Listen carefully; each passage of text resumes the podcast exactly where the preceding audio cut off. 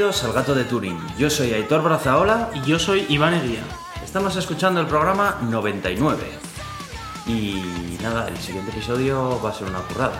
Sí, nos vamos a tener que currar bastante bien porque queremos hacer un episodio especial, obviamente es el episodio 100 Ese es. y esperemos que os guste lo que, lo que hagamos. Efectivamente, será un episodio 100 para los que hayan escuchado el 99 y el 98, pero esos no van a ser los de Evox. Eh, no, Eh, una vez más, como ya lo comentamos en el episodio 98, que además es el, el último que está disponible en Evox, ¿verdad? Sí. Eh, no, perdón, el 97 es el último que está disponible es, en Evox.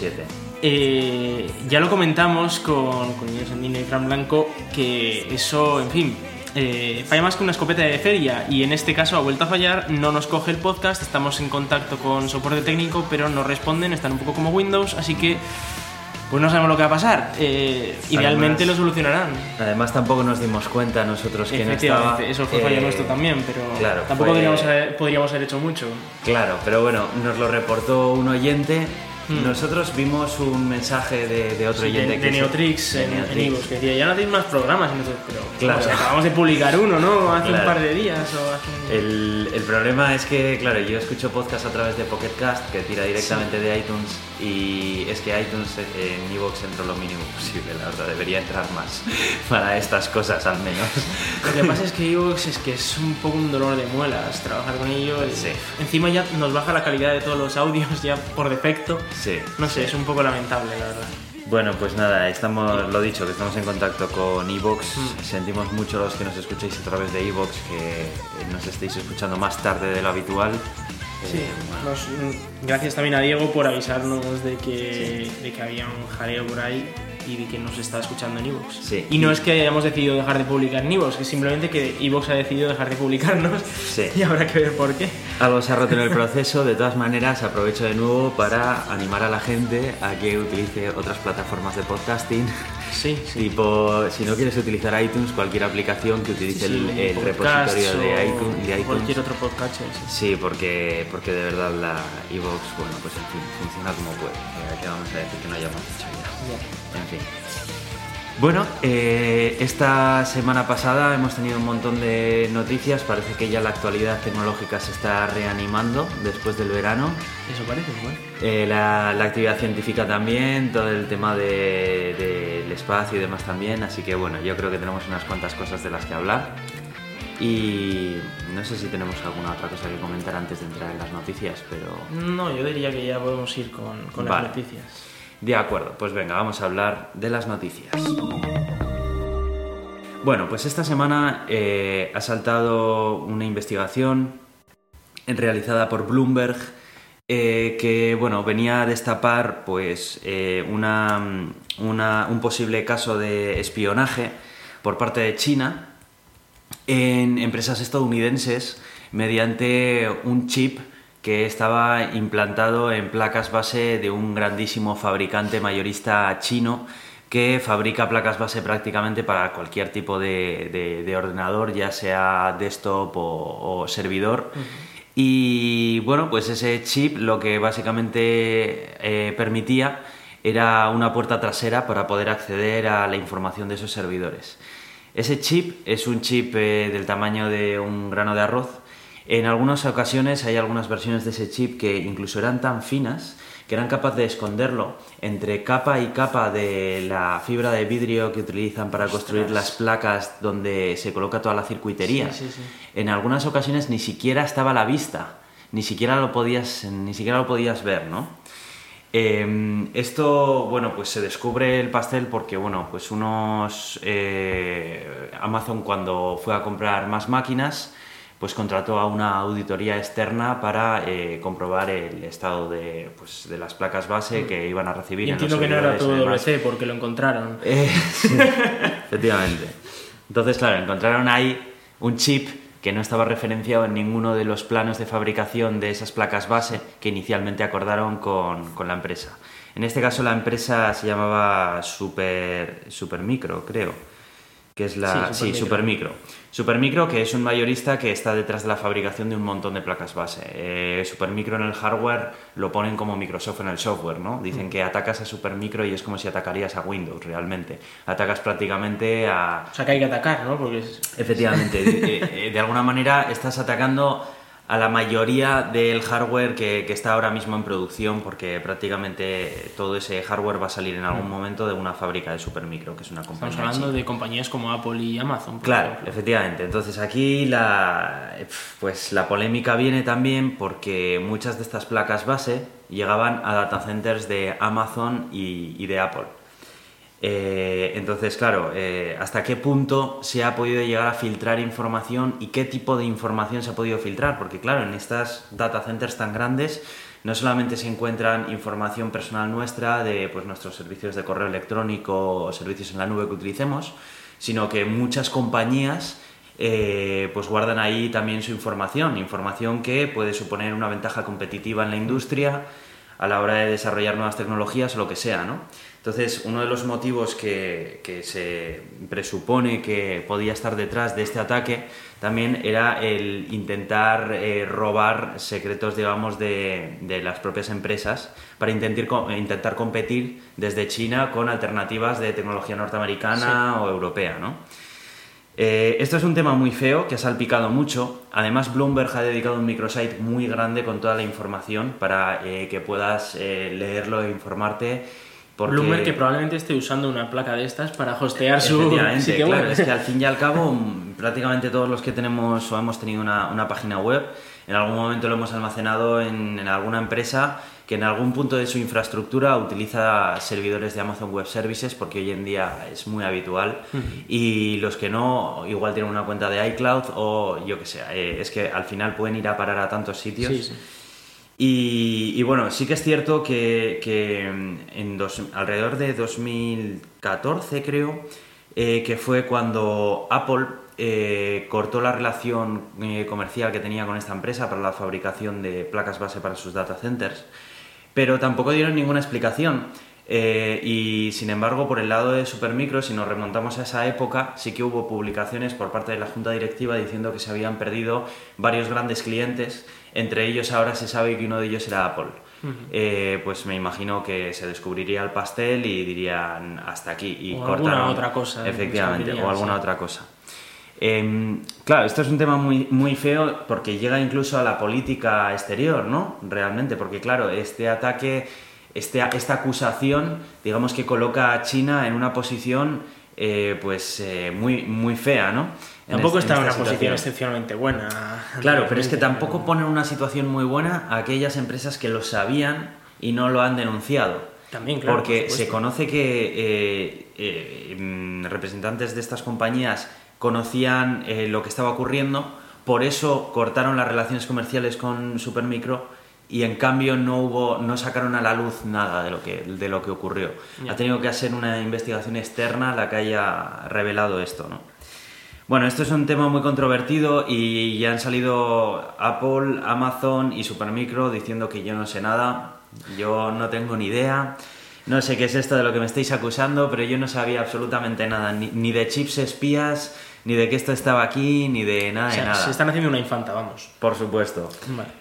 Por supuesto, el gobierno chino también ha salido a defenderse como un gato panza arriba. ¿Qué es esto de hackear, verdad? ¿Hackear ellos? No, se pueden creer que les acusen de algo así, que el Departamento de Defensa de Seguridad Nacional jamás se le ocurriría hacer algo así. Y bueno, en fin. El caso es que esta investigación ha revelado eh, que había varias, alrededor de cuatro plantas de fabricación de supermicro que estaban metidas en este, en este ajo y que a los directores de estas plantas, eh, poco después de recibir una visita de un- una persona del gobierno, una persona importante, alguien al quien no revelaban su, iden- su identidad, eh, les habían llegado a, a decir que si no seguían esa si no llegaban a chipear esas placas bases, si no las llegaban a trucar, ¿no? Que podían llegar incluso a hacer que cierren sus plantas de producción. O sea, estaban poniendo en una posición muy mala a los directores de las plantas para que Ujú. traguen y eh, hagan, hagan esto, ¿no? implanten este tipo de chips espía en estas placas. Eh, entonces, tampoco ha sido todas las plantas de producción de Supermicro las que han estado afectadas por esto, pero sí que han sido unas cuantas de las cuales han salido placas base eh, pues pinchadas, pinchadas literalmente. Yo creo que más allá de eh, hasta qué punto esto se ha llegado a contener, porque lo desconocemos y realmente no vamos Y es a muy poder difícil saberlo, saberlo. también. O sea, incluso para los afectados es muy difícil saberlo. Ya para nosotros ni te cuento porque incluso Claro. no lo van a decir, ¿no? Eso es. Yo creo que lo que puedes sacar de estas noticias, eh, lo que puedes extraer es el darte cuenta de lo, de lo vinculada que se encuentra la industria de, de- de la, de Internet hoy en día. Porque fíjate, en un nivel tan bajo de, de lo que es el fabricante del hardware en el cual, del propio hierro, donde se va a instalar toda la infraestructura de red de una empresa norteamericana, pueden incluso llegar a estar espiándoles eh, otras superpotencias sin que ellos mismos lo sepan. O sea, ya no estamos hablando de que la propia empresa que te da a ti como consumidor el servicio te está espiando, sino Sí, sí, que ya la propia empresa a la que te está dando el servicio le están espiando y todavía no lo sabe. O sea, Sí, sí, es, simplemente eh, tenerlo en cuenta. Es- Pero esto, mm, de alguna vez lo, lo he hablado con compañeros y tal, que eh, el problema es precisamente que China está fabricando todo el, casi todo el hardware del mundo. Eso es una locura. Sí. Es decir, eh, de hecho, en- todo el hardware se está fabricando inicialmente en Estados Unidos, pero China empezó a fabricar sus propios chips por una razón. Sí, sea, China creo que hace como 10 años dijo, ya no vamos a comprar nada más de Estados Unidos, ni Intel, ni tal, todo lo vamos a fabricar nosotros. sí. Ostras, ¿y por qué? Y luego resulta que va a Estados Unidos y empieza a comprar chips de, de China, pues porque le sale más barato, o los empieza Claro. a fabricar allí, sus propios chips. Claro. Claro, es que China lo tenía muy fácil, se les ocurrió la idea de vamos a empezar a espiar a todo Dios y Claro. dijeron, bueno, para que no nos lo hagan a nosotros, lo fabricamos nosotros aquí, claro. Sí. Y, y esto es un problemón para Europa primero porque ni siquiera tiene industria de hardware Ya. y para Estados Unidos también, pero es que Europa debería hacer claramente algo en, en dos sentidos. Primero, en cuanto a hardware, para empezar a fabricar sus propios chips y sus propios sistemas para que no nos la, Sí. no nos la claven. Y luego tiene que estar empezando a crear su propio software también. Sí. Porque sí, sí. no nos podemos ahí. No podemos vendernos tan fácilmente, no sé. Es que no se puede depender eh, de, de un. No se puede depender tanto para una materia tan importante como es la propia fabricación de los chips sobre los que construyes después todo tu software. Sí, sí, todo se basa en eso. Es que es el eslabón más débil al final, no, no puedes eh, flaquear ahí. Sí, yo creo que ha sido muy cómodo hasta, hasta ahora para todo Occidente ¿no? Eh, utilizar China como la fábrica de todo, porque Sí, bueno, pues al final los costes barato, son los sí, costes, ¿sí? Si no, que le pregunten a Mancio Ortega, ¿no? A ver si es Claro. barato o no. Bueno, Pero bueno, pues aquí empiezan a salir consecuencias de pues, determinados, determinados asuntos que no se han tenido en cuenta a la hora de elegir a China como fabricante por defecto de todo lo que hay. En fin, recomiendo visitar la página web de Bloomberg, donde está la, la investigación. Está enlazada en el artículo de Sataka eh, que hemos incluido en las notas del programa. Y, y bueno, la verdad es que si, si te interesa la privacidad y demás, pues, pues es un tema que a mí me ha sorprendido mucho, yo cuando lo vi. y si no te interesa la algo- privacidad, debería interesarte. Sí, ¿no? efectivamente. Porque esto es algo que, bueno, más o menos todo el mundo sabe, ¿no? Lo de que, bueno, sí, que si China espía, que si Rusia, que si Estados Unidos, que si Europa, que si tal. Pero cuando, cuando le pillan a alguno de esta forma Sí. tan clara, es cuando realmente se materializa, ¿no? Sí, y sí, dices eh, que ya no es una cuestión de, de barra de bar, ¿no? Que, que está pasando y mira, aquí hay un, un caso que lo demuestra. En fin, en fin. Vamos a hablar de otros espías, Aitor. Sí, vamos a hablar de otros espías. Yo he querido traer aquí un par de noticias de, de Facebook. Eh, bueno, la primera de todas ellas eh, es que ya esto, ya es que esto me hace esta gracia, de verdad. Porque mira, lo de WhatsApp, de verdad. Yo ya sé que cada vez que hablo aquí de WhatsApp los desplumo, pero es que mira, lo de esta empresa ya Es que lo ponen muy fácil también, ¿eh? en fin, bueno, WhatsApp, eh, aquella compañía que se dejó comprar por Facebook diciendo que no se preocupen todos sus usuarios, que iban a mantener sus ideales, que toda la información de No me queda claro cuáles eran sus ideales, ¿eh? Pero bueno, vale. Bueno, Sí. inicialmente en la compra, en la carta abierta que publicaron, dijeron, no vamos a compartir información personal de nuestro sistema de mensajería con Facebook. Pero, no os preocupéis. Pero un mes más tarde le cayó multón a Facebook por hacerlo. Es que, es que la primera mentira fue esa. La primera mentira fue cuando se vendieron y dijeron, no, aquí no va a haber información cruzada, no os preocupéis, esto es solo para que tengamos más dinero en, en WhatsApp y podamos construir mejores soluciones.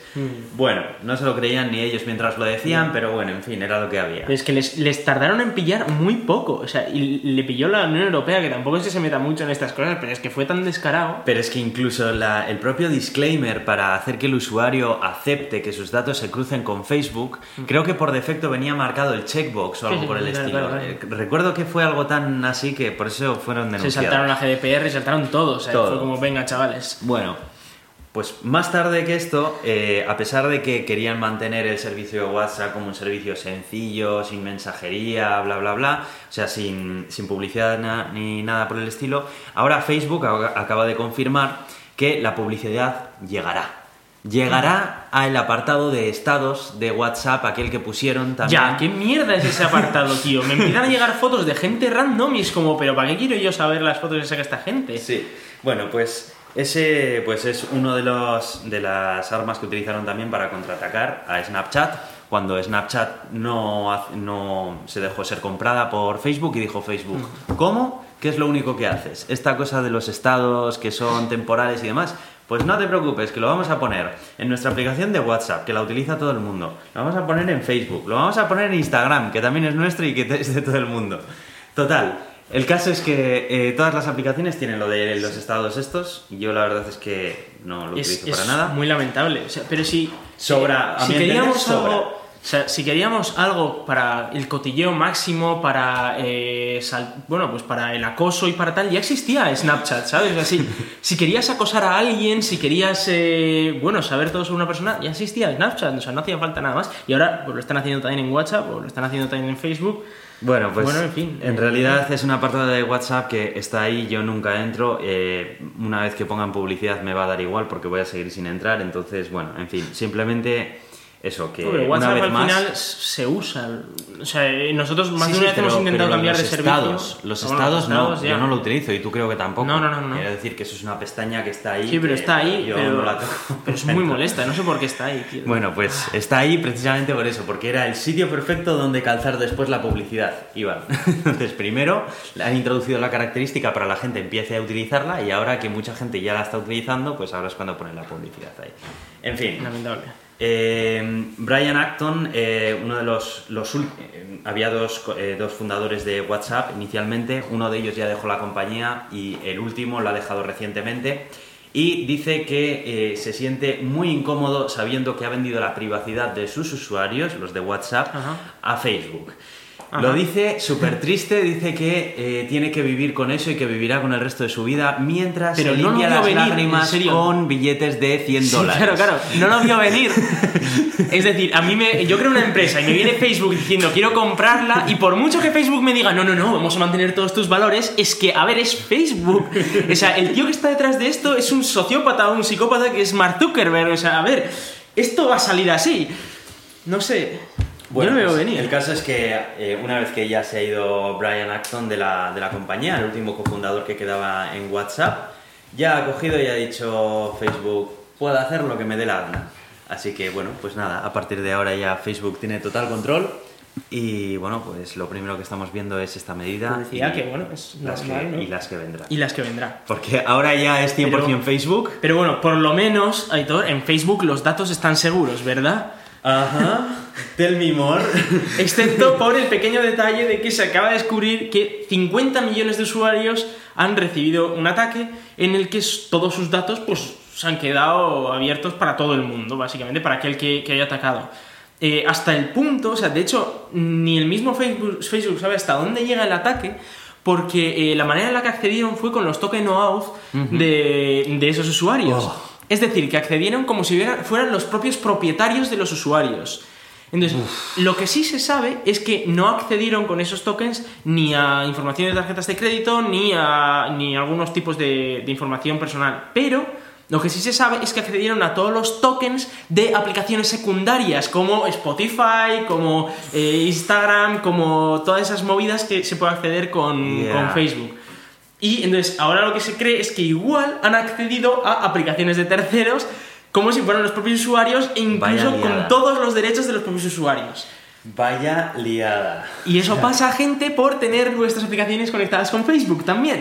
Buah, es que, mira, yo de verdad lo de iniciar sesión con Facebook en los sitios. Es lamentable. es que o sea, no, no, o con no. Google o con lo que sea. o sea, Nada, cada sitio con su contraseña por separado. Por supuesto. Con su email por no, separado. no por crucemos datos, no Nada. usemos una cuenta para acceder a otra, por favor. Bueno, No me lo puedo creer, vaya liada. 50 millones de usuarios, o sea, no es 30 o 40, es 50 millones de usuarios. eh, es verdad que creo que tiene como 2.000 millones, pero aún así 50 millones es muchísimos usuarios, es muchísima información personal que, bueno, pues hoy ha salido por ahí.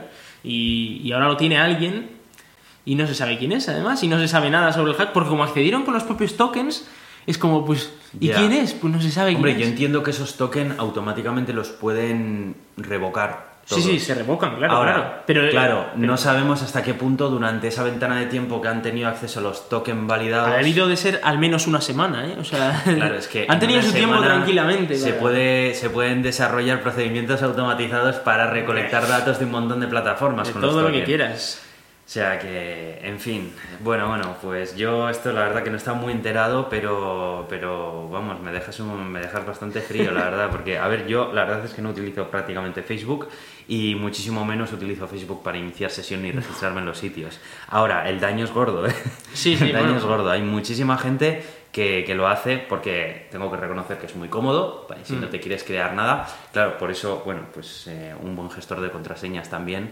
Me, eh, me llama mucho la atención el artículo del país que, que hemos pasado que dice eh, conseguir la seguridad completa o algo así, la seguridad absoluta en internet es muy difícil. Digo, no, no, no, no es que sea muy difícil, es imposible. Claro, es imposible. literalmente O sea, imposible. O sea, claro, claro, cuando vosotros estáis accediendo a, a un servicio y tal, tenéis que saber que vais a ser hackeados. Sí. Seguro. Se- o sea, no, no, no digáis igual no, no, no, no. Seguro que vais a ser hackeados. El problema es, ¿eso va a ser el mes que viene o va a ser dentro de 10 años? ¿no? Y ahí es cuando tenéis que jugar, a ver, pues cada cuánto tenéis que cambiar la contraseña, eh, cómo de complejas hacéis las contraseñas. Sinceramente, una contraseña de menos de 20 dígitos es una mierda. Eh, una contraseña aleatoria es una mierda también. Sí, lo mejor en este caso son frases. Hombre, Passphrase largas. eh, hay, hay servicios que las capan, o sea, que no puedes eh, acceder a. eh, además, estaba ayer cambiando yo mi password de Netflix porque me hackearon Netflix, chavales, es lo ¿Ah, que sí? hay. Sí. Qué fuerte, tío. Eh, No sí, sí, de repente me llega una notificación de, oye, alguien ha entrado a tu Netflix. Bueno, primero me llega una notificación de reset de password, en plan de alguien está intentando resetar tu, pa- tu password. No puedo y dije, bueno, ya estamos. Y fuerte. 10 minutos más tarde me llega la notificación de alguien ha accedido a tu Netflix desde Madrid. Y yo, ajá. Si quieres Qué cambiar la contraseña, haz clic aquí. Le doy clic ahí y me dice máximo 64 caracteres. Y digo, a ver, y si quiero escribir más, ¿qué pasa? Qué fuerte. Eh, qué bueno, fuerte. 64 caracteres debería ser relativamente seguro, suficiente, ¿eh? Suficiente, sí, sí. Sí, sobre todo si no es una password muy simple y fácil de, de sacar. Pero sí, estas cosas pasan. eh, vamos, hay, hay passwords, de hecho, o sea, hay, hay páginas web, hay una que es haveibeenpound.com Sí, sí, sí. Que en la que podéis poner vuestro email o vuestro usuario y saber si, De hecho- si ya os han publicado públicamente vuestras contraseñas. O sea, ya- Sí, de hecho, Have I Been Pound va a ser integrado en próximas versiones de Mozilla Firefox.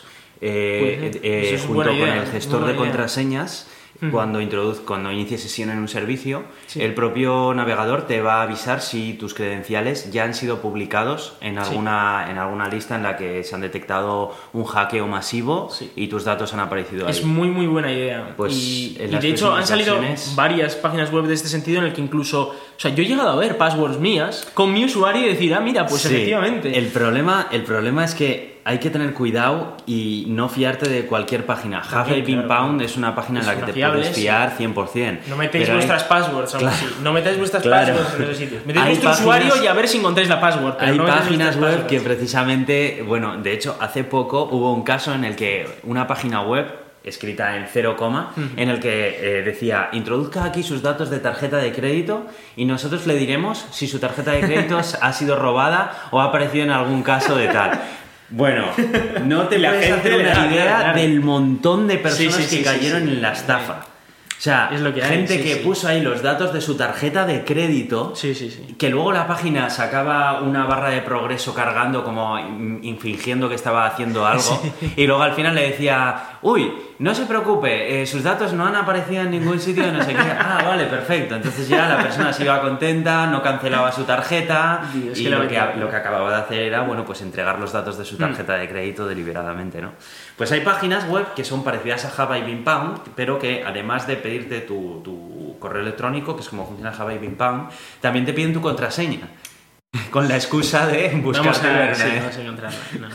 Cuidado, pues, No lo cuidado hagáis. con eso. Cuidado con eso. Y, por supuesto, usad contraseñas distintas para cada servicio. por Porque favor. si le hackean a Facebook en este caso, y tenéis la misma contraseña en todos vuestros servicios, os han hackeado todos vuestros servicios, no solo Facebook. Efectivamente. Así que intentad tener una contraseña que no es tan difícil. Crear contraseñas, ya lo hemos comentado alguien una vez, frases que, que se os ocurra, yo que sé, la pared de mi casa es blanca, cualquier cosa. Ujú. Y es una contraseña muy compleja porque tiene muchos caracteres, tiene Mayúsculas, tal, minúsculas, números, números. letras, Eso en fin. es. Bueno, vamos a seguir hablando acerca de Internet Sí. y es que Tim Berners-Lee, el creador de la World Wide Web, como la conocemos... Que la creó en el CERN, por que, cierto. Efectivamente, como la conocemos a día de hoy y, y creada en el CERN, pues eh, ha vuelto a salir con una nueva propuesta llamada Solid, que eh, viene a intentar solucionar el problema que Tim Berners-Lee eh, piensa que hoy en día... Y que es el problema que acabamos de estar hablando, de hecho. Efectivamente. Eh, Tim Berners-Lee eh, sabe que actualmente muchísima de la información que hoy en día existe en Internet está aglutinada en grandes compañías privadas que, eh, bueno, pues están sujetas a muchos intereses privados y particulares y Que no son los nuestros. Efectivamente, no son los nuestros, lo de los usuarios. Entonces, claro, toda esa información, pues para empezar, van a utilizarla ellos para su propio beneficio y además, bueno, pues está el riesgo inherente en la seguridad, que puede ser un ejemplo el que acabamos de hablar, ¿no? Acerca del hackeo. Solid es una propuesta eh, realizada por Tim Berners-Lee que lo que intenta hacer es que los datos de los usuarios en Internet sigan permaneciendo a los propios usuarios. Y aunque los usuarios naveguen por una página web que no es de su propiedad y publiquen contenido en ella, ese contenido siga perteneciendo directamente al usuario y no quede en propiedad de la página web.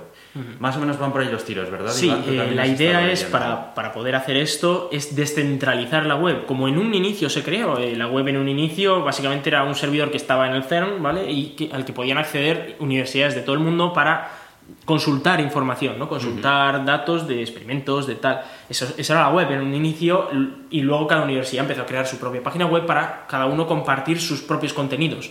Luego empezó lo que se llama la web 2.0, que es ya el tema social de la web, las redes sociales en las que se aglutina toda esa información en un solo punto y todo el mundo publica sus datos a ese punto.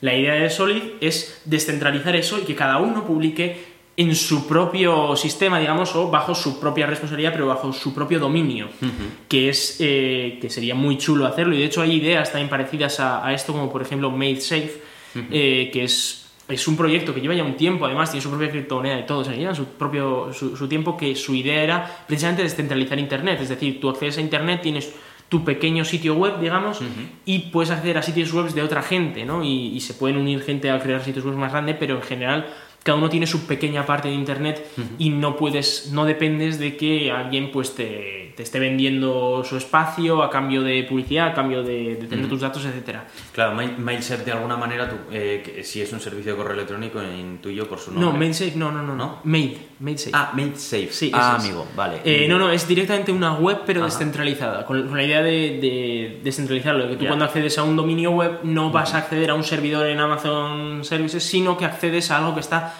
que incluso la propia información de la web está dividida en varios ordenadores de gente como tú y como yo, lo cual pues eh, ayuda mucho a eh, parar ese, ese control que tienen algunas empresas sobre, sobre el propio Internet. Solid no se basa en esa idea, pero tiene ideas parecidas. O sea, en vez de descentralizar tu información entre un montón de usuarios, es directamente centralizarla en ti mismo, pero lo que es la web se descentralizaría, ¿no? Ya. O sea que bueno, son, son dos ideas muy chulas. eh, de hecho, Tim Berners-Lee parece ser que van a ir al CERN a principios del año que viene y probablemente pues podremos estar ahí, ¿no? Y, Sí, y sí, asistir sí. a lo Yo que- me, a imagino que gran parte de su conferencia eh, Sí, será sobre Solid, sobre- sí. será sobre Solid, entiendo, porque ahora mismo es en lo que más está trabajando. Eh, bueno, para utilizar esta, esta red habría que utilizar un software específico, un navegador especialmente diseñado para, para ello. Eh, si no me equivoco, se llama Inrupt, que es el nombre de, de- de este software. Vendría a ser como el Netscape de la Sí, época, pero eh, para, para Solid. Y bueno, a mí la, me parece muy buena idea. Lo que pasa es que tengo mis serias dudas de que a día de hoy eh, se le pueda, se pueda imponer a la web que conocemos hoy en es día. difícil, es difícil. Hay muchísimos intereses ya creados en la web hoy en día, hay muchísimos negocios que se mueven en la web hoy en día y se basan precisamente en el funcionamiento de la web. Y, y bueno, sin, sin una directiva directamente de, de un, un gobierno o algo así que llegue a obligar a utilizar este sistema, no, no lo sé, no lo sé, en fin. Pero bueno, mm, me, me gusta la idea y, y quiero seguir sabiendo más acerca de ella. Bueno, pues eh, aquí vamos a hablar un poco más acerca de hardware. Y es que AMD, amigo mío, AMD, que últimamente está haciendo las cosas pues muy bien. Eh, en realidad eh, Intel lleva una temporada que, que, bueno, pues que se le están atragantando las nuevas arquitecturas que está desarrollando. Lleva una temporada atascada en los 14 nanómetros. Y, y bueno, pues ya el TikTok famoso pues empieza... No, no, se acabó directamente. Ya, ya- ha retrasado dos arquitecturas. Efectivamente, ya el TikTok famoso de Intel eh, ya no se cumple y AMD viene pisando fuerte por detrás y está ofreciendo ya un hardware muy competitivo a un precio muy bueno que ya empieza a desbancar un poco el liderazgo Sí, que de, siempre de hecho, ha tenido. AMD en cuanto a litografía está mejor. Está mejor. AMD, o sea, que, que Intel. Eh, efectivamente, de hecho, eh, han anunciado ya que en el CES de 2019, que es la Feria Electrónica de Consumo que siempre se hace todos los años en Las Vegas, en enero, La primera semana de enero, eso es. Eh, van a anunciar su- sus nuevas CPUs y GPUs con un proceso de fabricación de 7 nanómetros, agarre- agárrense, porque 7 nanómetros también es eh, la litografía que utilizaron también los últimos chips de Apple y fue un logro técnico y ahora parece ser que AMD va a tomar el testigo. Mientras que Intel, pues bueno, sigue en los 14 y, y le está costando salir de ellos. Es, es dividir por dos ¿eh? el, el espacio que ocupan los transistores. Es una barbaridad. Efectivamente, y además eh, AMD no solamente va a desarrollar esta litografía para CPUs, sino para GPUs. Y también ahora mismo las GPUs de, de AMD, eh, toda la gama de, de GPUs que están sacando, No están nada mal. no están nada mal, eh, ofrecen mucha potencia a un precio muy contenido y, y bueno, pues, pues ahí está también Nvidia viéndoselas con ellos, la verdad. Muy bien por AMD, eh, yo quiero saber más información acerca de esto, estaré atento en el CES cuando lo presenten porque Sí, y lo comentaremos es un logro técnico. Sí, sí, sí, sí, sí. Y mientras tanto, en la acera de enfrente, Intel el lunes va a anunciar sus nuevos procesadores Intel Core de nueva generación. Esto es una generación que sigue en los 14 nanómetros y que intenta llegar a ponerse a la par que los últimos procesadores de 8 núcleos que ha estado sacando AMD, precisamente, con los Ryzen, Sí. para poder eh, mirarles de- de- a la cara directamente, ¿no? Eh, van a ser los i9, son, van a ser procesadores de, de consumo de, de- para que los propios usuarios se puedan instalar Mm, dentro o sea, no- de no los solo- ordenadores de escritorio, no son de gama profesional. Sí Vale, que son de gama profesional los que se van a presentar en el CES de AMD. Eso sí que es cierto que va a ser una arquitectura que de momento está orientado a usos Pero profesionales. entiendo que no solo van a presentar los i9, van a presentar i 7, i 5, i 3 también, ¿no? Eh, de, de esos no lo tengo claro. En fin, no sé si van a sacar también i7, Vale, vale. i5 y tal. Pero bueno, de cualquier forma, pues bueno, está, se le ve a Intel que está ahí, que le cuesta, que le cuesta mantenerse Sí, a donde estaba como siempre. Y eh, de Intel pasamos a Microsoft, porque a Microsoft le crecen los enanos. Y es que eh, en la última actualización de Windows 10 de, de octubre, esta- eh, ya sabemos que ahora Windows 10 ha cambiado el modo de actualizar los sistemas operativos que tenía antes, de sacar nuevas versiones que cambiaban el propio nombre del sistema operativo de Windows, Windows 8, Windows 10, ahora ya son todas Windows 10. La diferencia es que va haciendo actualizaciones grandes incrementales cada, cada más o menos dos veces al año, suele hacerla. Suele hacer una en, en primavera y otra la suele hacer en otoño.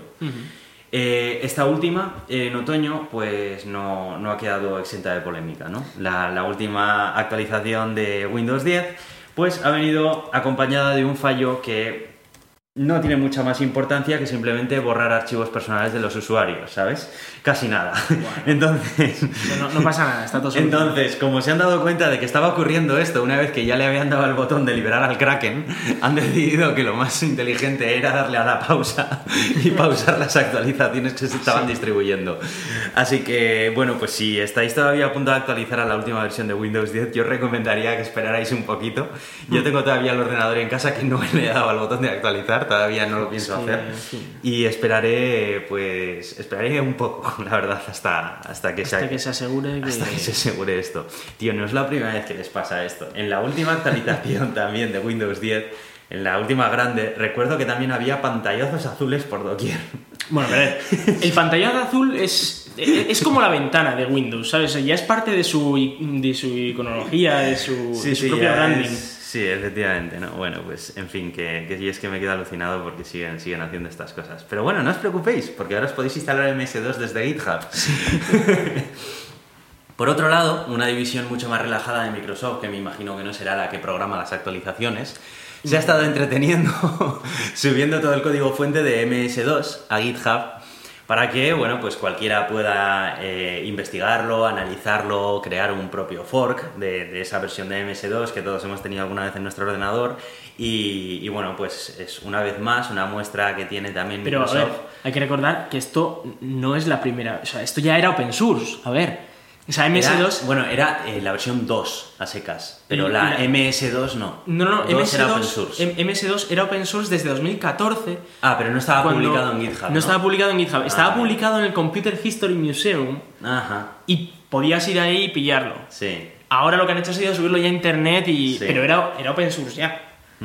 Ah, yo, yo pensaba que lo habían hecho ahora, pero sí. que- Pero sí, bueno, es. eh, a ver, es al fin y al cabo un sistema operativo que está escrito en ensamblador de 8086, o sea que estamos Wow. hablando de cosas de los años 80. pues, en fin, eh, muy, muy antiguo. Y, y bueno, que llega aquí pues para enseñarnos que antes pues no hacían tan mal las cosas. y, y ahora, antes no tenían pantallas azules, fíjate tú. Sí, bueno, en realidad tengo entendido que también MS2 eh, tiene bastante tenía código sus- que está hecho fuera de Microsoft. ¿eh? Sí, también, claro, claro. que realmente compraron gran parte de, de lo que era MS2. Pero bueno, sí que está, está ahí. Yo para mí es que MS2 es parte de mi infancia, entonces yo recuerdo ejecutar los juegos directamente desde MS2 y para mí... Yo he de decir que yo no he vivido eso. Aitor, no he vivido Tiene ese eso. toque nostálgico que a mí es que todo Pues oye, si tenga- quieres instalarlo en tu ordenador, que además funciona todo lo porque... que tenga tu fillo de MS2 a mí me gusta. Hay que recordar que todos los ordenadores de hoy en día son compatibles con el 8086 precisamente porque hay más legacy code que la leche. Entonces, se puede, se puede compilar esto con, con un ensamblador de hoy en día y usarlo en un ordenador de hoy en día. Aunque ya veríamos cómo funciona. Pero bueno, se debería poder. Qué bueno, estoy entrando ahora mismo en uno de los ficheros de ensamblador y estoy viendo todas las instrucciones.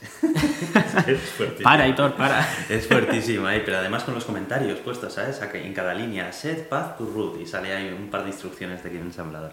En fin, la verdad que si, si os mola eh, bajar eh, hasta lo más bajo nivel, eh, echarlo un ojo, puede ser divertido. Y bueno, vamos a hablar de, de algo que nos afecta directamente en el CERN y, y que bueno, ha sido una situación un poco lamentable, ¿no? Eh, teníamos que hablar de esto porque nos toca además y ha sido muy, muy, muy eh, sonado en toda la comunidad del CERN. Incluso hubo un comunicado oficial de la directora general. eh, han echado a una persona que en el CERN no se ve, no es muy habitual que echen a alguien. Y, y bueno, ha sido mm, eh, espectacular, ¿no? Básicamente vamos a ponernos en situación. eh, en, bueno, ya lo estuvimos hablando aquí en un podcast hace, hace unos meses que eh, como en muchos ámbitos de la sociedad, en la ciencia también, y además muy, muy, muy específicamente en la ciencia, se ve que hay mucha diferencia entre hombres y mujeres, hay muchísimas más mujeres que hombres, y, y, bueno, pues es una situación que no es ideal, ¿no? Digamos. Entonces, pues en los últimos años se están llevando a cabo más acciones para intentar fomentar primero que haya más mujeres en la ciencia y para intentar también educar a, a la sociedad en que pues hay muchas cosas que están mal y que se hacen habitualmente y que no se pueden hacer, ¿no? Y estamos hablando de pequeños machistas, pequeñas cosas así. Bueno, pues el caso es que había un congreso eh, patrocinado por el CERN sobre precisamente feminismo en la ciencia y en concreto en física de partículas, etcétera, ¿no? Y, bueno, pues hubo muchísimas ponencias, pero una que destacó muchísimo porque era una ponencia machista en, en, un, en una esta sobre, sobre género, ¿no? Y, y llamó muchísimo la atención porque eh, intentó un, un personaje de- del CERN, intentó poner eh, sus ideas, digamos, o sus creencias des- desde un punto de vista lo más científico posible, ¿no?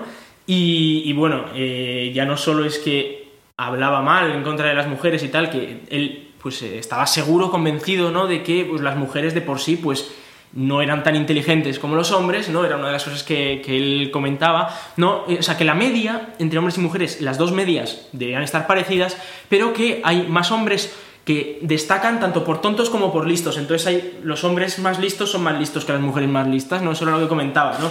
Entonces, pues que en algo tan complejo como la física teórica, pues era obvio que lo que tenía que haber era más hombres, porque eran los que iban a ser más expertos, ¿no?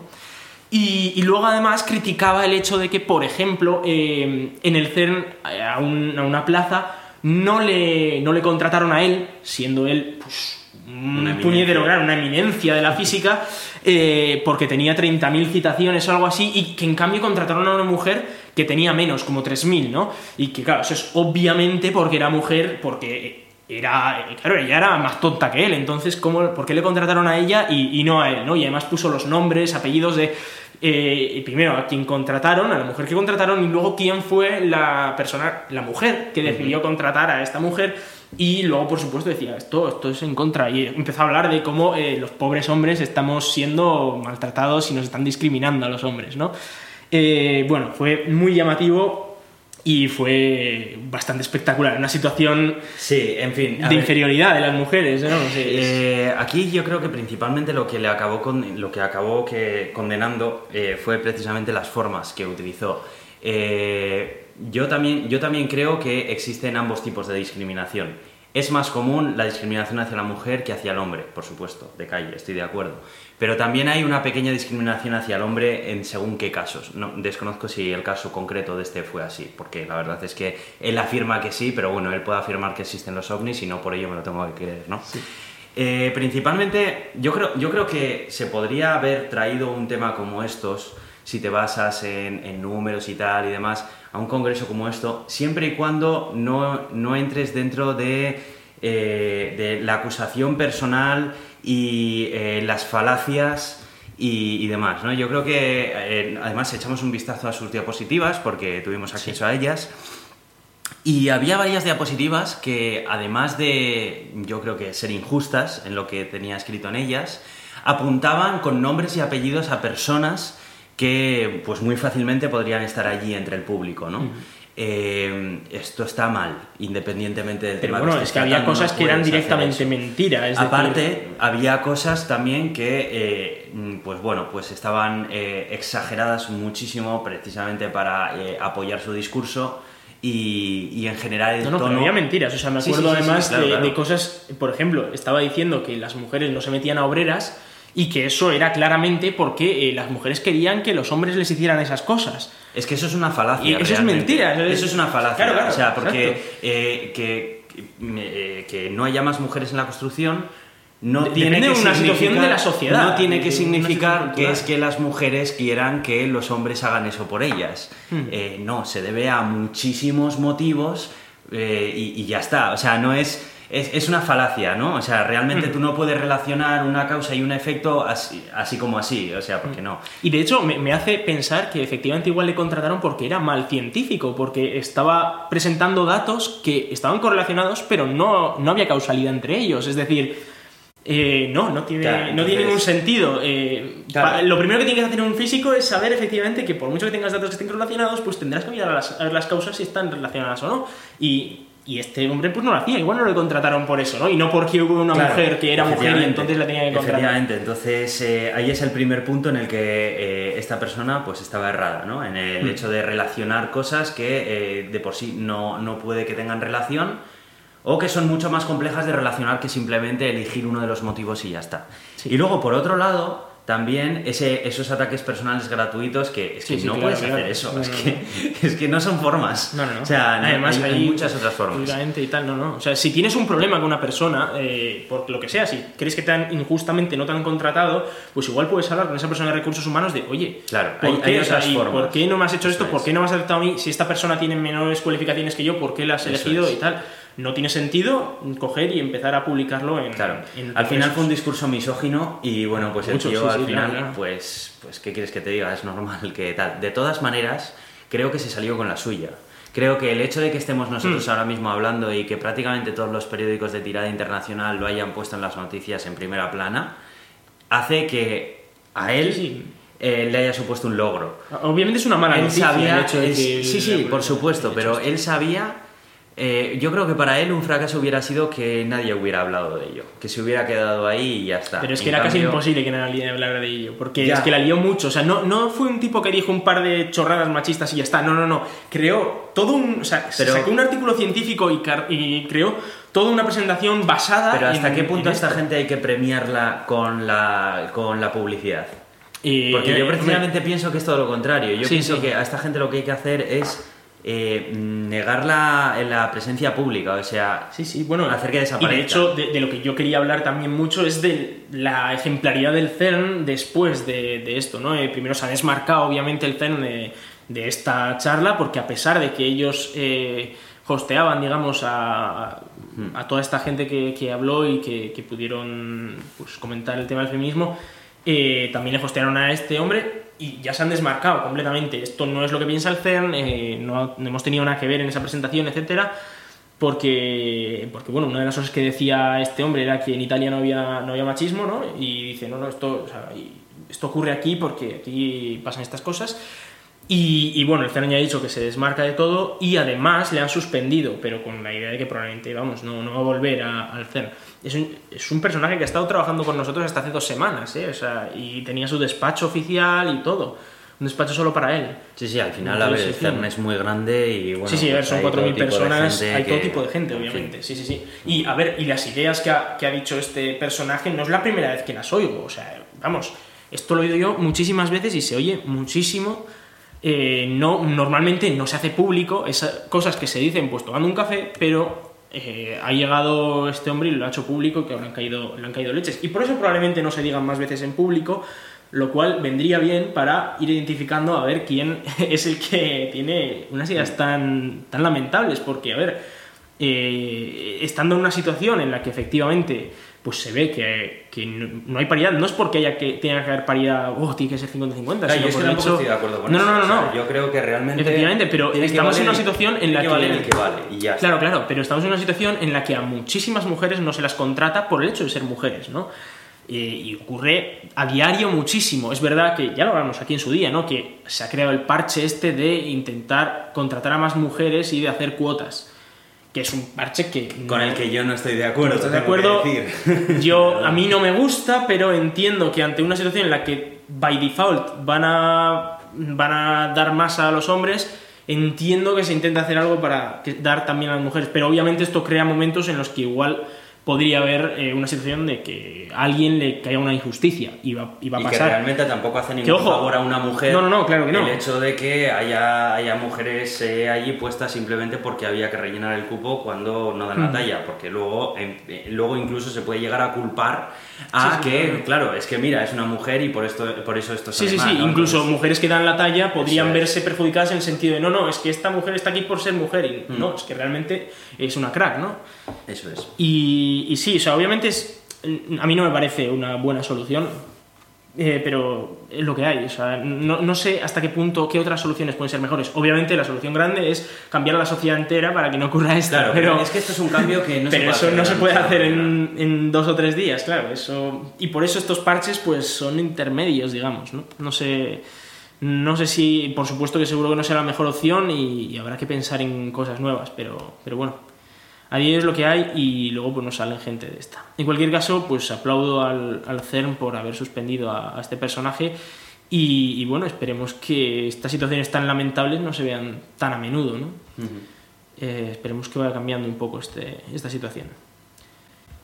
Y nos vamos ahora con, con una noticia mejor que esta, y es que eh, el, con- o sea, bueno, el, el gobierno de España ha decidido cargarse el impuesto al sol, por fin, porque eh, vamos a recordar en qué se basaba esto. El impuesto al sol era ese impuesto que tú tenías que pagar ni siquiera al gobierno, no, no, te- se lo pagas a las eléctricas, ¿vale? A, yo qué sé, Iberdrola, de la, de la infraestructura como para... por, por varias cosas. O sea, primero, eh, si te proveí, o sea, si, a ver, si te desconectabas el 100% de tu casa de la electricidad, no pagabas este impuesto, ¿vale?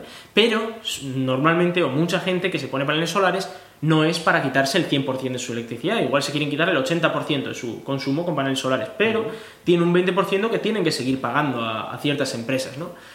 Eh, ya sea pues, Iberdrola, lo que sea, Endesa o las que sean, ¿no? Entonces, el problema que tienen estas eléctricas es que, claro, si la gente empieza a poner paneles solares, se les acaba el chollo.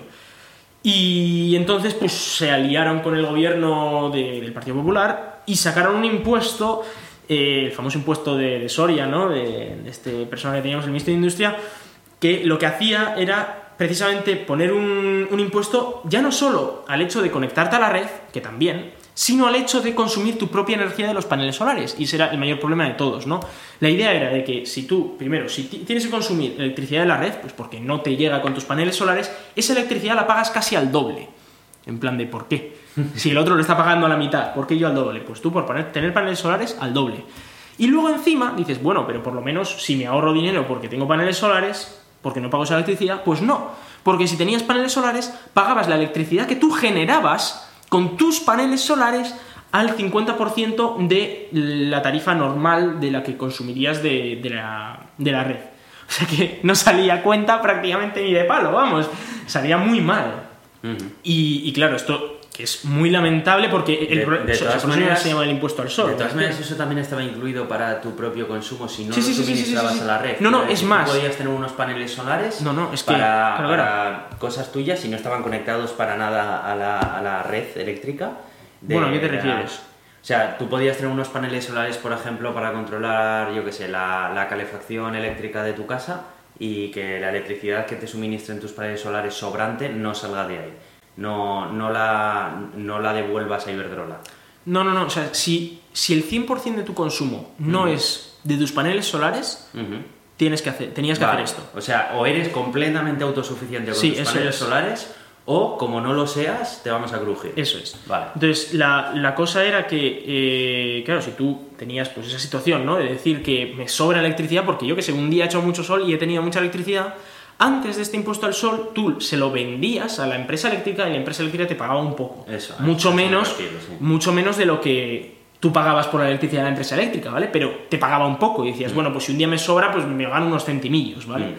Ahora no, ahora si te sobraba electricidad tenías obligación de dársela a la, a la, empresa eléctrica gratuitamente, o sea, te iba a pagar cero. Esto no ha cambiado en principio, hasta donde yo sé, y si te sobra electricidad se la tienes que regalar a la empresa eléctrica. Si tú, si tú quieres consumir electricidad de la empresa eléctrica, creo que tienes que seguir pagando más de lo normal. Mm. Pero lo que ha cambiado es el hecho de lo que si tú produces con tus paneles solares de el sol que te da a ti, eso es lo que no tienes que pagar ya, porque es que ya era lamentable. Me estás cobrando por que me dé el sol en mi casa, ¿sabes? y por eso se llama el impuesto al sol, porque a ver, ¿cómo puede ser que yo ponga un panel solar y lo que yo estoy generando lo tenga que pagar a una empresa eléctrica que no tiene que ver con la generación de esta electricidad, ¿no? Pero sí, era eh, la idea de este impuesto era porque las pobres eléctricas estaban perdiendo dinero por el hecho que tú ponías paneles, pusieras paneles solares, entonces tenías que pagarles. No tenía ni puñetero sentido y se hizo pues porque aquí el amigo Soria pues tenía contactos, tenía amiguetes por ahí, por Iberdrola y tal, ¿no? En fin, eh, el gobierno ya se lo ha cargado y, ya está, ya no hay que pagar ese impuesto. No sé exactamente cómo quedan las otras dos tasas, ¿no? La de dar gratis tu electricidad o la de eh, pagar el doble por consumir electricidad. Pero bueno, eh, en cualquier caso, por lo menos ahora el poner paneles solares sale a cuenta, más a cuenta al menos. Sí, sí, claro. Y de hecho debería haber ayudas para eso, porque a ver, estaría muy bien que no dependiéramos todos de una infraestructura troncal que si se cae se pega un leñazo fuerte, ¿no? Habría que intentar solucionar nuestros problemas e intentar descentralizar un poco la electricidad. Lo mismo con Internet. Sí. Y bueno, vamos a hablar un poco de la empresa del demonio y es que eh, eh LG... Es que joder. dale, dale. LG confirma que comenzará a suministrar baterías para los coches eléctricos de Volkswagen a finales de 2019. Y, bueno, esto significa que otro año más no vamos a tener coches eléctricos de Volkswagen, bueno, que sean en condiciones y no solo para cubrir la cuota y no pagar impuestos extra que es lo que están haciendo ahora con el Golf eléctrico, ¿no? Bueno, en realidad han sacado también una alternativa Audi que también deberíamos hablar un día de ella, porque bueno, pinta muy el, el, el e-tron este, el este, ¿no? Sí, pinta muy, muy bien. Tampoco te metas tanto porque también tienen cosas que, que molan. A ver, lo que pasa es que les han obligado y, sobre todo... Bueno, pero les ha obligado el mercado al final. No, les ha obligado China. China eh, está obligando ahora a vender un cupo mínimo de coches eléctricos. Ya no significa, porque hasta ahora era que tenías que tener al menos un modelo eléctrico y, y por sí, pero pues, bueno, el e-tron no, lo, no solo lo venden en China, ¿eh? No, no, no, no. Lo deja únicamente para... Claro, claro. ya que fabrican para China, lo fabrican para todo el mundo, claro, efectivamente. Eh, pero bueno, el caso es que LG, que tiene unas baterías muy, muy buenas, eh, que están cerca, o sea, son casi tan buenas como las de Tesla, pues va a poder suministrar a a este a, Volkswagen y además lo bueno que tienen estas baterías es que tienen muy buena refrigeración muy buena densidad energética Y, y, bueno, pues van a poder sacar mm, coches que sean pues, mucho más viables, ¿no? Eh, económicamente, etcétera. Es una buena noticia, eh, pero sinceramente, bueno, a mí me, me, da igual, nunca me voy a comprar un coche de esta gente, o sea que me da, me da un poco igual lo que hagan. Eh, en fin, no sé qué, qué, opinas tú, es una a buena mí me noticia? encanta, la verdad, Sí. porque a mí yo ya sé que el grupo Bach le tienes cruzado y no Sí. comparto esas decisiones que eh, en las que se vieron más de una vez y Sí, eh, no, no me gusta que gaseen a humanos, a monos o... Pero también creo que el grupo Volkswagen no es más que uno más de los que han tenido que hacer esta práctica. Lo que pasa es que es a los que les han pillado.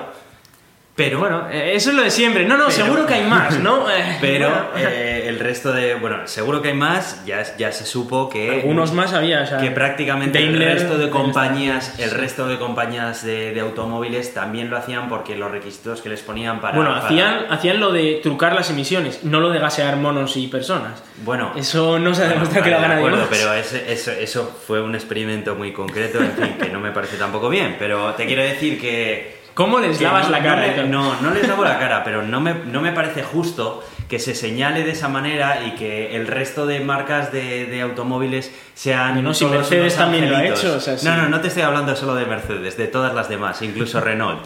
¿eh? Incluso Renault, Incluso Renault, sí. Eso no ha salido, ¿eh? No Eh, precisamente por eso, porque muchas otras compañías, eh, Grupo PSA también estuvo metido en el ajo y más se ha sabido de que realmente los requisitos que le ponían para la tecnología diésel eran tan, eh, tan difíciles de llegar a cumplirse con la tecnología actual de los motores diésel que la única manera de poner coches a, a la venta era trucarlo. Y bueno, Pues pues, lo que que fin, hacer era no mal. poner eso y usar Está otra mal, tecnología. Está mal. Que es lo que han hecho otras empresas. Pero hay el resto de empresas de automóviles Que también por han cierto, creo, creo que Volkswagen va a tener que sacar un par de modelos de- del mercado este año, si no me Sí, equivoco. sí, sí, efectivamente. efectivamente. porque no, no les cuadra la tecnología. Efectivamente. Ya les han pillado haciendo trampas, así Y, que, en fin. y bueno, pues eso, que, que a mí me parece muy bien porque Volkswagen, te guste o no te guste, es una de las compañías de, eh, de automóviles que más automóviles fabrican a escala mundial. Lamentablemente, efectivamente. Lamentablemente y lo que te dé la gana, pero eso quiere decir que toda la gente que te rodea prácticamente Ya, ya, va a sí, los veo por todas partes. Va a utilizar un coche Volkswagen y aunque tú no lo quieras comprar, Mm. vas a estar agradecido de que esos coches Volkswagen contaminen menos, porque al final sí, la claro, contaminación, aunque tú no tengas ese coche, también te la vas a comer, como Sí, bien sí, sí, sabes. claro, claro. Así que bueno, creo que esta es una noticia buena para todos. Es una noticia aunque buena. no te sí, sí. guste. O sea, la, la- Volkswagen- la más buena que podría ser es que Volkswagen entrara en bancarrota y cerrara la empresa. Pero, Ya, pero como no, a se puede llegar ahí, no, a parece que vaya a ocurrir. No va a ocurrir, así Pues, que... pues bueno, es la menos mala, digamos. Así que bueno, está, está muy bien que, que, bueno, pues que dispongan de una tecnología de baterías que les permita ser competitivos. Ujú. Sí, sí, porque hay gente como Nissan que la está liando bastante en temas de, de baterías y bueno, luego está Renault que te cobra una barbaridad por ellas que tampoco me parece muy bien, así que en fin. Eh, vamos a hablar un poco de Tito Elon, ¿no? Vamos con Tito Elon.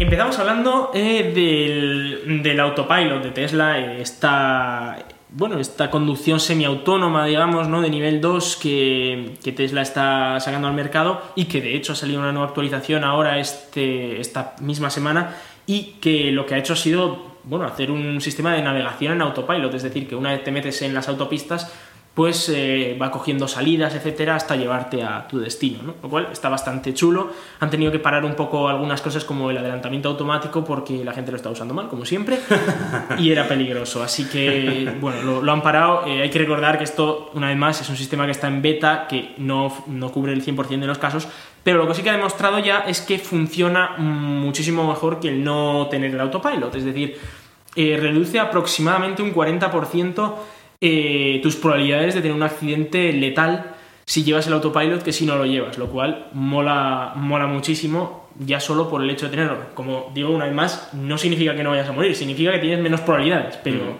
pero está bastante bien, ¿no? Ya de por sí, ojalá todos los, los fabricantes pues eh, opten por soluciones parecidas a esta para reducir la, la cantidad de accidentes y la cantidad de, de fallecimientos.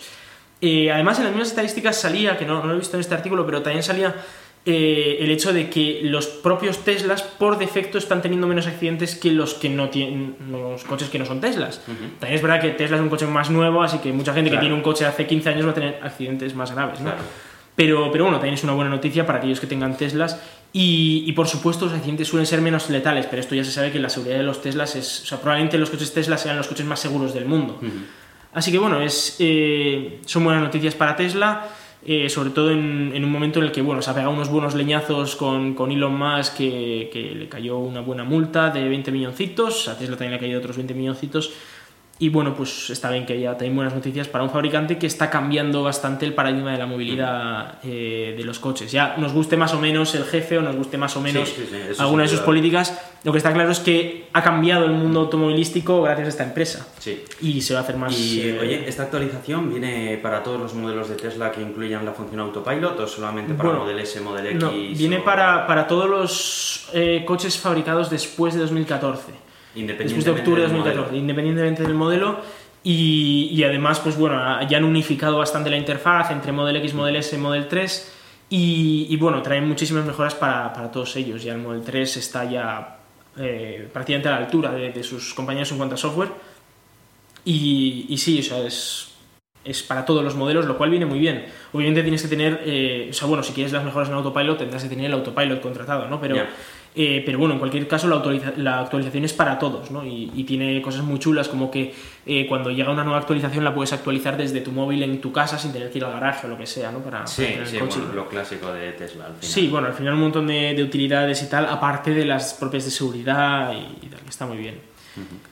Y seguimos hablando un poco de Tesla porque eh, la, lo comentamos aquí, ¿no? Que, que, crearon un parque de baterías ahí en Australia, que además Elon Musk dijo, si no lo acabamos en 100 días, lo damos, en 100 días os lo damos gratis, y efectivamente sí. se acabó antes, así que tuvieron que pagar unos 65 millones, pero eh, lo, lo, curioso de esto es que a día de hoy ya, en, en menos de un año, ha recuperado 17 de esos 65 millones, lo cual es muy llamativo porque no se esperaba que fuera tan, tan rentable, es decir, pueden estar acabando sea, puede ser que en, en apenas 5 años recuperen el 100% de la inversión. Esto, montando una planta de electricidad, es una locura, no, no se suele plantear, ¿no? Sí. Eh, pero es que además se ha cobrado su primera víctima y es que había unas centrales eh, que se estaban usando precisamente, pues como, como, ocurría con esto, como backup, ¿no? Uh -huh. Que si se caía la red eléctrica, que era bastante habitual por lo visto ahí, encendían estas centrales y daban electricidad, pero esto suponía primero que igual te, te quedabas sin luz una hora. Uh -huh y, y encima que estas centrales generaban eh, sí, gases de efecto invernadero, etc. Sí, eh, bueno, creo que eran de, de gas uh -huh. y de carbón. Uh -huh. Y bueno, eh, el caso es que estas eh, empresas les, les, iba muy bien porque al ser de emergencia y tenían que entrar bastante a menudo por lo visto, pues bueno, ganaban unos dinerales brutales. Yeah. Y se ha reducido sus beneficios aproximadamente un 90% desde que ha entrado la batería de Tesla en funcionamiento, con lo cual eh, es un buen jaleo para, para esta para gente. Estas empresas, claro. Claro, que, que, se ha reducido desde 50 millones a apenas 3,6 millones este 2018. O sea, yeah. es un leñazo brutal. Y, y, que claro, viene muy bien porque primero no se generan esos gases de efecto invernadero, pero es que encima, eh, mm. pues empresas que los están generando, pues pierden dinero, que siempre, siempre está bien. Yeah. bueno, es lo de siempre, la, eh, que desaparecen unas empresas y, y vienen otras. Y sí. vienen otras con un modelo diferente. Pero lo bueno es que ahora las nuevas que vienen no son empresas, eh, digamos, que están en contra del medio ambiente, en contra de tal, no, sino claro, son empresas que están haciendo es una cosas nueva positivas. generación de, de, la industria que viene a solucionar mm. un problema que tenía la anterior generación de la industria. Sí, pero bueno, sí, y además siempre se ha dicho que esto no podía funcionar, esto de las baterías no puede funcionar, esto de los coches eléctricos no podía funcionar y se está viendo que sí, que efectivamente incluso están reduciendo los costes para, para las propias para la, infraestructura ¿no? de, de, Australia en este caso y encima están haciendo muy ricos aquellos que contratan estos servicios, con lo cual, no sé, me, me parece que, que, sí que es viable este, este sistema. Sí, sí. Oye, ¿y qué ha pasado con Elon Musk últimamente? Que le, que, bueno, yo más o menos ya, ya lo sé, pero eh, sí, exactamente bueno, porque sigue siendo CEO de Tesla. ¿verdad? Es CEO de Tesla, sí, sí, porque llegó a un acuerdo con, pero con la agencia. Lo que le ocurrió es que le ha dejado de ser el director del consejo. No, bueno, ha dejado de estar el, como chairman en el, en el consejo directivo. En el consejo directivo. Es decir, que cuando se junta, digamos, la junta sí. directiva, él Ajá. ya no está ahí en la junta directiva. Sí. Él sigue siendo director general, pero no está en la junta directiva. Sí. Lo cual, bueno, es un poco llamativo, pero. Ya. Pero sí, es lo que hay. Es, es raro, ¿no te parece que eso puede ser un primer paso para irle echando poco a poco de la compañía? No, no, no, no, no. no porque además no, no ha tenido nada que ver la compañía en esta decisión, ¿eh? Ya, ha sido Eh, la, ha sido la Comisión de agencia, sí, la Comisión de Valores estadounidense que ha dicho, tú no puedes decir en Internet que vas a dar no sé cuántos millones a todo el mundo y luego resulte que no. Sí. Efectivamente, pues es que no puedes hacerlo porque las acciones tal, mucha gente ha perdido y tal. Le han hecho pagar 20 millones a él, 20 millones a, a la propia Tesla, porque encima, claro, es el representante oficial de Tesla. Y, y además de eso le han quitado de la junta directiva y han obligado a poner a dos eh, directores independientes dentro de esa junta directiva y luego Elon Musk puede nombrar a un tercero. Y también es- eh, eh, he leído que ahora tiene que, antes de tuitear, Ah, sí, le van a controlar. tienen que, Le tienen que revisar controlar. un abogado lo que va a publicar. o Sí, el sí, sí, sí. No va a poder publicar todo lo que quiera. Menos mal. No Sí, sé qué pensarás, sí, pero sí. menos mal, porque Sí, ya- vamos, estaba a tres tweets de destruir Tesla. Sí. Así te lo digo. Sí, bueno, no sé si tanto, a tres pero tweets sí. de destruirla. Sea, con según qué tweets, Sí, sí, a veces. solo le hacían falta tres para destruir la compañía. Sí, sí, sí. La, La verdad es que, es que se le iba liado mucho la muchísimo, pinza, ¿eh? se le iba mucho la pinza. Y bueno, eh, en fin, es que es un personaje que está un poco como una olla.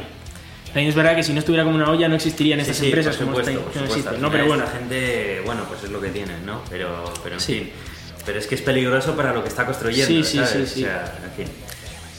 eso. Bueno. Pues eso ha sido eso ha sido lo que hemos traído hoy. Vamos a ir cerrando, recordando dónde nos podéis escuchar. En Euska Digital estamos los martes a las 7 de la tarde. También aparecemos en Radio Podcastellano ahí pues cuando salgamos, no hay un horario definido. Pertenecemos a la comunidad de ciencia creativa Escenio, que a su vez pertenece a la Cátedra de Cultura Científica de la Universidad del País Vasco. Nos podéis enviar vuestros comentarios o noticias o cosas que queráis que comentemos a elgatodeturin.gmail.com También estamos en Twitter como arroba el gato de Turing, este es nuestro método de contacto favorito. Y también tenemos una página en Facebook y nos podéis escuchar tanto en iTunes como en iVoox.